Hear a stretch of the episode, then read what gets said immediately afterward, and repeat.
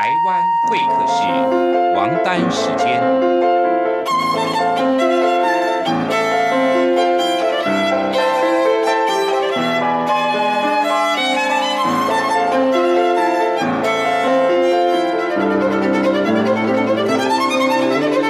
由天安门学生运动领袖王丹主讲。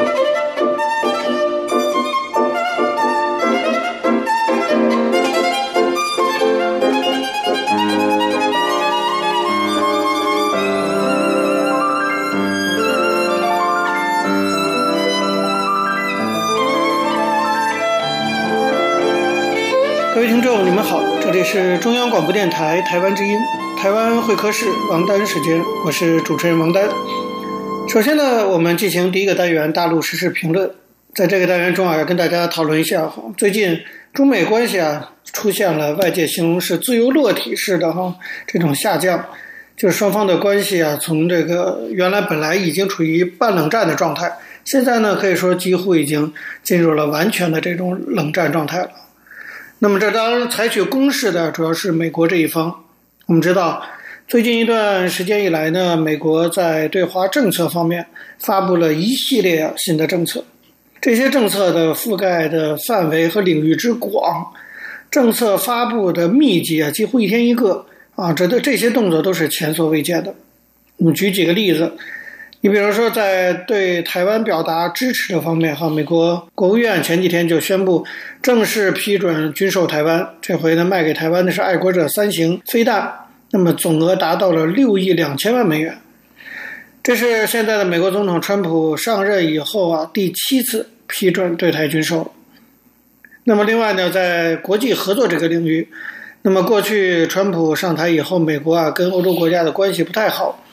包括跟英国的关系都没有那么好，可是最近呢，美国加强了跟其他盟国之间的友谊的拉近啊，友谊的小船又重新飘荡起来了。就是一典型的就是英国啊，那么英国过去一直跟中国关系不错，因为英国的经济使得它很需要人民币，但是最近英国改变了过去的态度。前不久，他的数位文化媒体及体育大臣啊，这个部门管的挺多，那么这个大臣叫陶敦。他宣布说，基于国家安全考量啊，英国的电信商要在今年的十二月三十一号以后就不能够再采用华为的五 G 设备了。那么已经安装了的那些华为五 G 设备怎么办呢？也必须逐渐的在二零二七年以前全数都给移除掉。过去英国对华为的问题一直持保留态度啊，因为如果把华为的这些设备全去除掉，对英国的经济也是一个不小的损失，因为很多的。地方已经安装了华为 5G 设备，那但是这次呢，毅然决然的下了这个决心。这个动作背后显然是由美国在推动。这个可以从美国白宫国家安全顾问欧布莱恩事后发布的推特上的一篇推文就可以看出来。在推文中，他说：“英国这项行动反映了国际日益一致的共识。”他还说：“我们期待与英国以及其他。”许多伙伴和盟邦合作。那么，除了英国以外，目前加拿大政府呢还尚未明文禁用华为 5G，不过我看也快了。但加拿大的三大电信商都已经先于政府宣布不采购华为 5G。可以说，在这个著名的哈五眼联盟中啊，那么现在只剩下这个呃新西兰还没有表态说他们是不是要禁用华为 5G。美国一改过去的态度，开始。积极的凝聚整个西方社会的集体力量，那么这个动作针对的目标啊，毫无疑问，那就是要来对付中国。此外，在香港问题上拖延了一段时间以后啊，美国总统川普终于在这个七月十四号表示正式签署《香港自治法》，而且同时还附加了颁布一份行政命令，终止了香港长久以来的优惠待遇，甚至包括签证待遇都给取消了。就香港签证原来到处都可以啊，免签，现在已经没有这个待遇，变得跟中国签证一样。与此同时呢，在南海问题上非常出人意料的，美国也开始积极的向中国发难。美国国务卿啊，蓬佩奥在七月十三号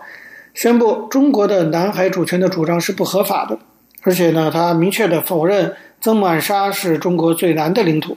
并且强调说。各国在南海的共同利益遭到了中国的空前威胁，用到了这样的严重的一个词。而且这次看来，美国好像似乎并不只是嘴上说一说啊。就在蓬佩奥最终发表了声明以后啊，美国的海军伯克级的驱逐舰“纳尔夫·强森号”七月十四号当天就前往南海进行巡航，以实际行动来强调自由航行为建立一个自由开放亚太地区的基础的这种决心。除此之外，金融战也是外界早在传言的哈，说美国对中国发动的一个打击，现在看来已经蓄势待发了。美国参议院前不久通过一项法案，要求在美国的所有的中资企业上市的那些中资企业，必须改变过去的做法，要公开的接受美国审计机关的会计审计，否则的话就得在三年后下市。这项法案当然以后还要交由众议院跟总统批准，不过我相信啊，通过的几率是非常大的。另外呢，美国也开始准备啊，恐怕几周内就会宣布要禁止美国人使用抖音，甚至可能啊，那个威胁到华人的日常生活的这个微信也要禁用了。这些禁令很快也就会公布。你看我刚才讲的这一系列的政策啊，可以说像一组一轮组合拳一样，这一轮组合拳不仅让外界看的是眼花缭乱。恐怕打的中共啊也是晕头转向。前不久，从外交部长王毅到外交系统的这个大姐大行员驻英大使傅莹，都纷纷的表示，说了一些跟外交部发言人赵立坚和华春莹等这些战狼派的口径很不一致的一些言论，这些这个友善的言论，表示说要谨慎的处理中美关系，而且呢完全放软身段，说中国无意与美国。啊，抢夺第一大国的地位，这个王毅也好，傅莹也好，这些人其实都是长期经任在这个外交系统，长期处理这个中美关系、外交事务等等，可以说是非常资深啊。那么他们从专业的角度，恐怕比那些战狼们更已经在美国的动作中啊，嗅到了不同寻常的气味。我觉得王毅也好，傅莹也好，他们内心的这种不安，应该说是有道理的啊。上述我讲的这一系列对华政策的出台，你可以看到覆盖面是从经济到政治，从军事到科技，这是什么？这几乎就是个总体战的布局了。这么广泛的一个外交动作，我觉得不可能是美国国务院或者商务部单一机构的这种自行决定，这看起来更像是从白宫那边，从白宫的国家安全委员会下来哈，到国务院经过缜密思考而进行的一个整体的一个布局。当然，我们目前看到的各项政策分布在各个领域，显得还比较松散，所以基本上我觉得可以预期啊，未来一段时间，美国呢会在对华政策上会做出一个总体性的宣示，而我们也可以大胆的预测，这个宣示当然是绝不可能说是要致力于中美友好，更可能是要向美国宣布全面抵制中国，啊，那么至少是要朝着这个方向发展。所以说，这样的一个时局势啊，可以说正是山雨欲来啊，风满楼。习近平大家记得吧？他一个多月前好像在一次中央的会议上就讲过，说中国将面临严峻的外部环境。当然，他不可能毫无信息、毫无情报哈，就讲这句话。现在看来呢，这都已经变成现实了。这美国的这些动作确实已经对中国构成了很严峻的外部环境。这个形势已经摆在中共面前，怎么应对，那就看中共的了。各位听众，有时间关系呢，讲到这里，我们休息一下，马上回来进行下一个单元。我曾经问个不休，你何时跟我走？可你却总是笑我一无所有。我要给你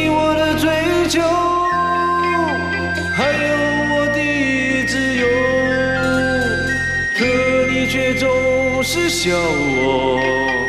一无所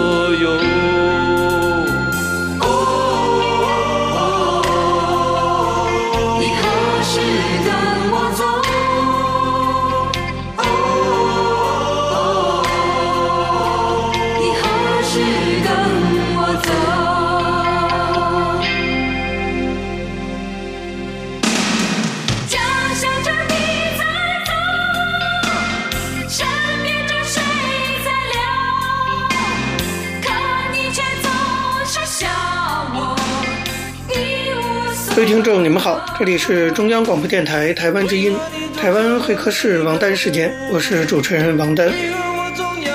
我们接下来进行的是历史回顾专栏，在这个专栏中呢，我们要根据一些当事人的口述历史，回顾一下中国改革开放四十年来走过的历程。我们根据的是欧阳松等主编的《改革开放口述史》一书。延续上周内容，我们继续介绍两岸关系中的一段破冰之旅——台湾的三个政党到北京访问的大概的经过。上次谈到宋楚瑜率领台湾的亲民党代表团参访北京，他首先去了恭王府。对宋楚瑜来说，到恭王府可以说是别有一番滋味在心头。他说，他是学外交的，而恭亲王奕欣呢，在清朝那个年代的外交中扮演过角色。与中国那段屈辱的历史有关。今天来这里参观，希望可以体会当时的历史背景。中国人痛恨近代一两百年来的种种不平等条约，来这里参观，除了发思古之幽情，更希望能激励华夏同心，再造中华民族康乐富强的局面，讲了一些场面话。那么，宋楚瑜率领的亲民党大陆访问团，五月十三号早上八点多。离开首都机场，后来去了上海。陈云林和龙新民去机场送行，在临上飞机的时候，宋楚瑜跟龙新民说：“我们是湖南老乡哦，你要记住。”宋楚瑜记性是非常好的。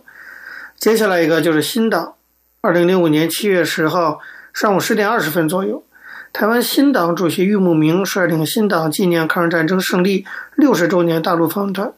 乘坐中国南方航空公司班机抵达北京首都机场。展开了他们号称为“民族之旅”的最重要一站的访问。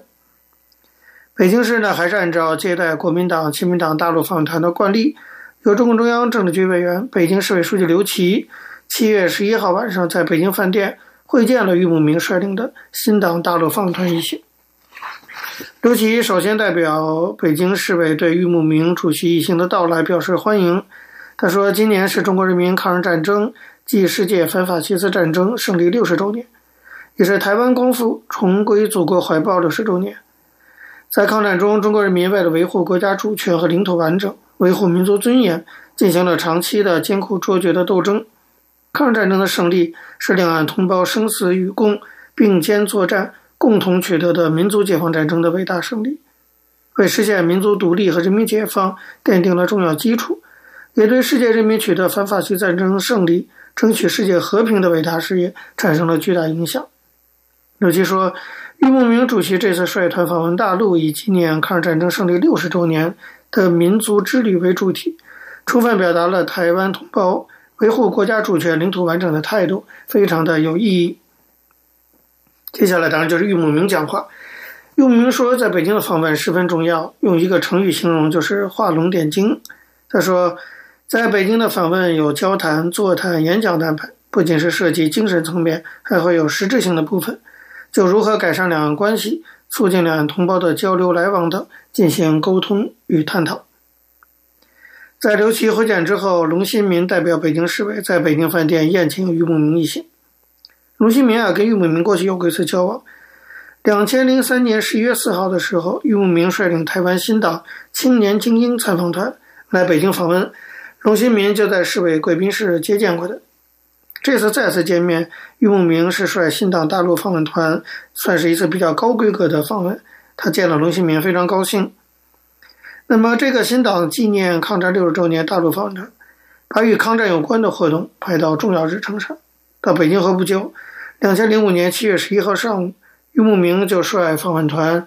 全体成员到了七七事变的发生地卢沟桥参观。这个卢沟桥大家知道，大概离北京有中心二十公里远。曾经因为建造泾陵和燕京八景之一的卢沟晓月的景致而闻名。同时呢，又因为是七七事变的发生地，在中国人的心中占据重要位置。一九三七年七月七号，在永定河西岸的日本军队以一名士兵失踪为借口，强行要通过卢沟桥到宛平城搜查，遭到国民党二十九路军的拒绝。于是日军大举进攻桥东。制造了七七事变，中日战争就此全面爆发。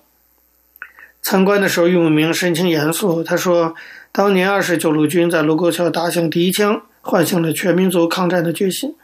今天的青年一代要继承前辈的这种精神。在欢迎的人群里，有一位是当年抗日守军将士的后裔，俞母明专门跟他握手，表示台湾海峡隔不开两岸同胞的心。离开卢沟桥，访团来到中国人民抗日战争纪念馆参观。这个馆在北京市西南的丰台区卢沟桥畔的宛平城内，占地面积有三万多平方米，总建筑面积有两万多平方米，展览面积达到六千平方米，是整个中国唯一一家全面反映中日战争历史的综合性大型纪念馆。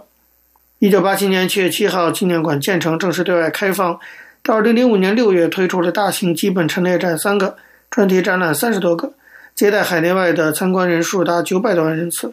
成为人们了解中日战争的一个重要场所。为了纪念中日战争六十周年，二零零五年初，中共决定把“伟大胜利——纪念中国人民抗日战争暨世界反法西斯战争胜利六十周年”大型主题展览放在这个中国人民抗日战争纪念馆举行。为此呢，纪念馆还重新进行了装修。七月七号，这一大型主题展览正式展出。来到纪念馆，俞慕明率领新党大陆访问团的。全体成员在铜墙铁壁的巨型浮雕前，向抗日英烈敬献花篮，花篮缎带上写着“中华民族抗日英烈永垂不朽”。在俞母明的率领下，全团成员向抗日战争的牺牲者默哀、三鞠躬。随后呢，他们参观了这个“伟大胜利”为题目的这个主题展览，一边看各种文物照片，一边听讲解员的介绍。随后，俞母明发表了一席感言，他说。亲爱的北京市的父老兄弟姐妹们，新党纪念抗战六十周年大陆访问团今天来到宛平抗日战争胜利纪念馆。我想，我们此行就是牢记历史，不忘过去，以史为鉴，开创未来。从刚才在纪念馆和卢沟桥走过的这一段路，让我回忆起在台湾的一位诗人洛夫在悼念抗战英雄的诗里面写的两句话：留下一封绝命书后，他们扬着脸走进历史。今天。你我在这片国土上面，我们看看过去的英雄们仰着脸走进历史。刚才我们访问团的每一位，在卢沟桥那段保留着崎岖不平的道路上走过那段崎岖不平的道路，我就引用洛夫的诗来表示，我们期盼所有的中国人走过一段坎坷路后，我们要抬起头来写下历史。俞母明还说，卢沟桥当时下面是有水的，这些河水常年在流动。我国古代的诗人陆游、李白都有过很多的名诗，我取他们诗里面两句话，并把它们变成四句话来代表我们的心声，那就是“江声不带英雄泪，笑月卢沟却又远。旭日中天神州照，我辈岂是蓬蒿人。”希望呢，旭日中天神州照，你我大家一起奋斗，共同努力，开创中华民族的光辉未来，一副完全的哈统战的语调。那么，这样以上呢，就是二零零五年春夏的时候。台湾国民党、亲民党、新党三个党的访问团先后对中国大陆进行了访问，开启了海峡两岸政党交流的一个尝试。那么，在中国大陆看来，这应该说是一个统战的成功。从连战的和平之旅到宋楚瑜的搭桥之旅，再到郁慕明的民族之旅，这三个访问团代表了台湾的同派，那么向中共伸出了友谊之手。这是两岸关系中的一件大事，我们会带大家做一个回顾。好，各位听众，这时间关系讲到这里，我们休息一下，马上回来进行下一个单元。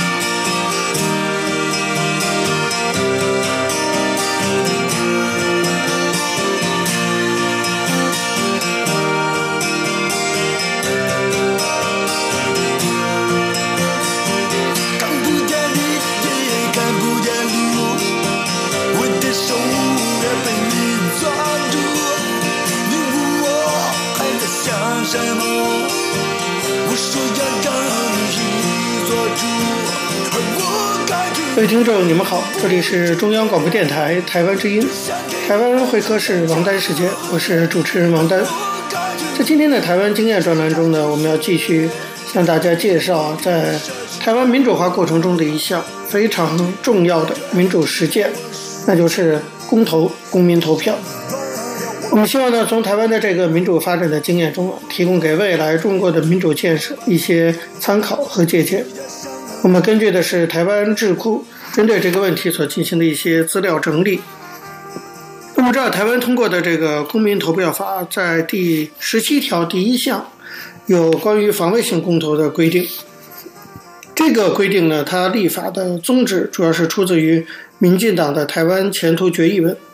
回顾一下历史的话，我们可以看到啊，当日本依照一九五二年四月生效的旧金山合约中正式放弃台湾主权以后。那个时候没有任何国家或者国际组织有权再对台湾主权做出任何决定，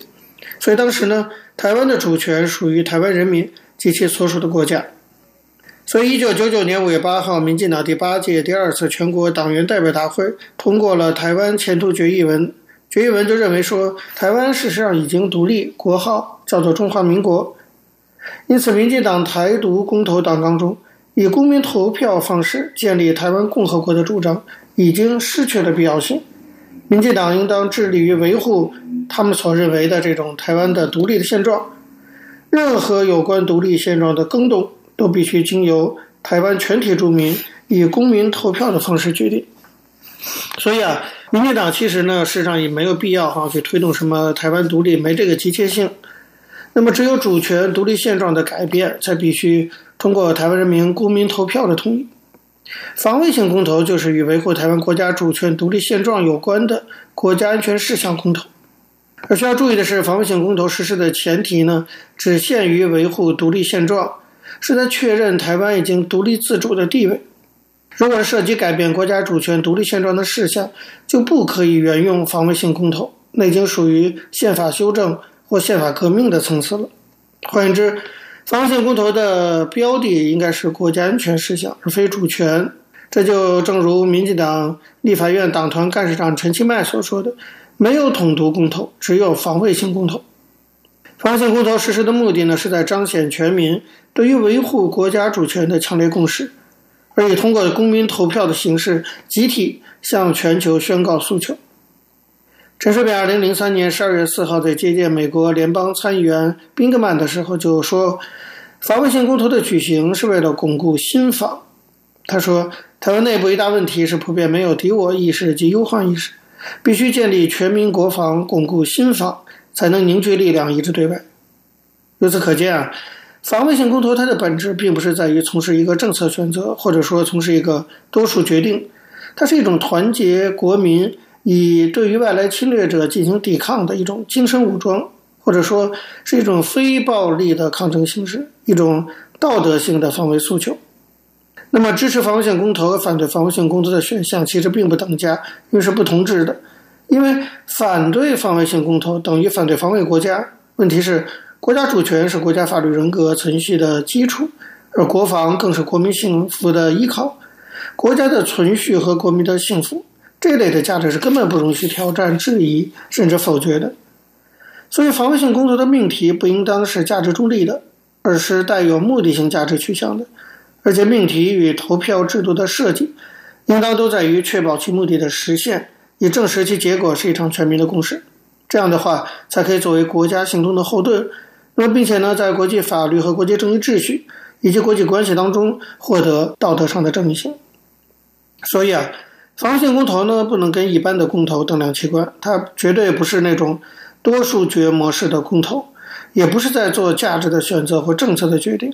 而必须是共识型模式的公投。所以，它应当是对全民共识的一种确认程序啊，这个很重要，它是一种程序，是一种公投形式的民主仪式。那么，防卫性公投由总统来推动啊，法理上讲基本是合理的。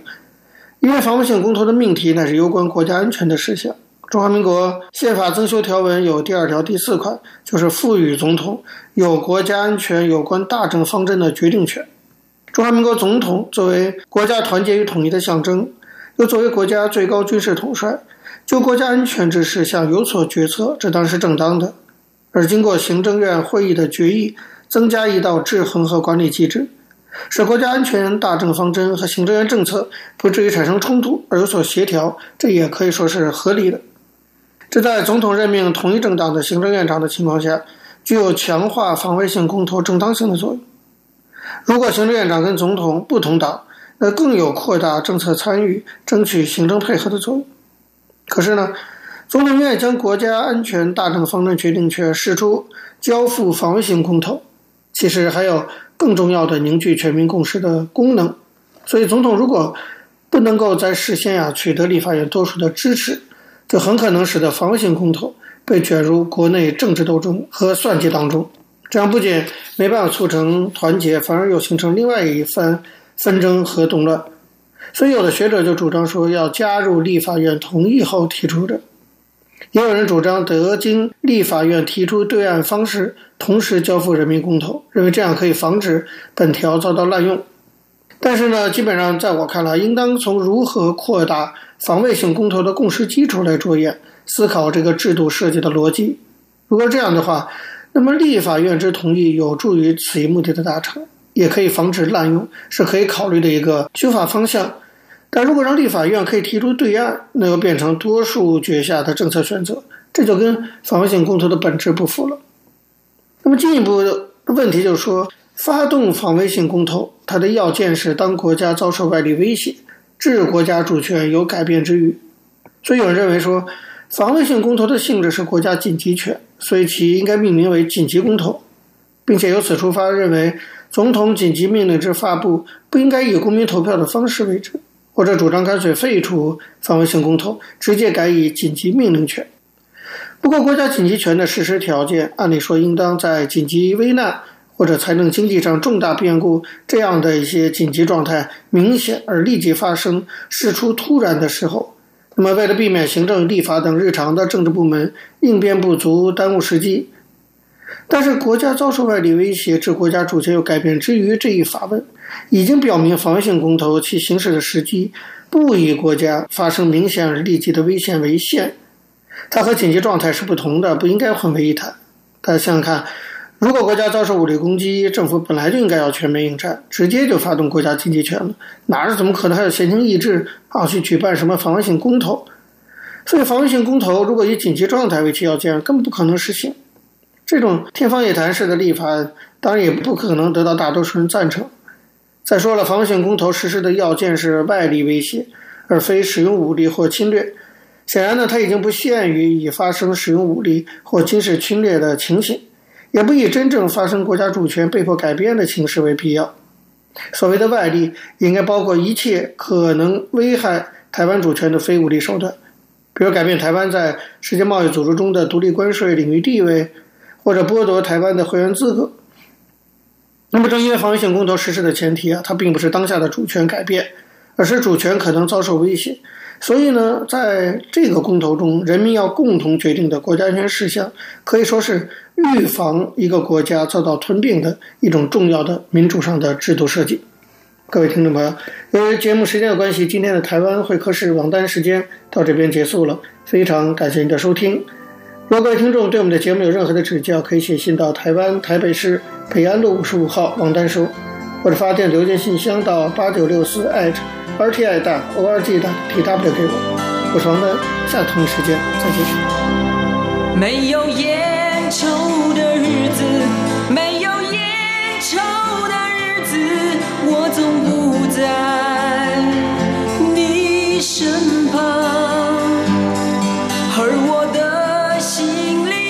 是以你为我的唯一的、唯一的，一份希望天黑了，路无法延续到黎明。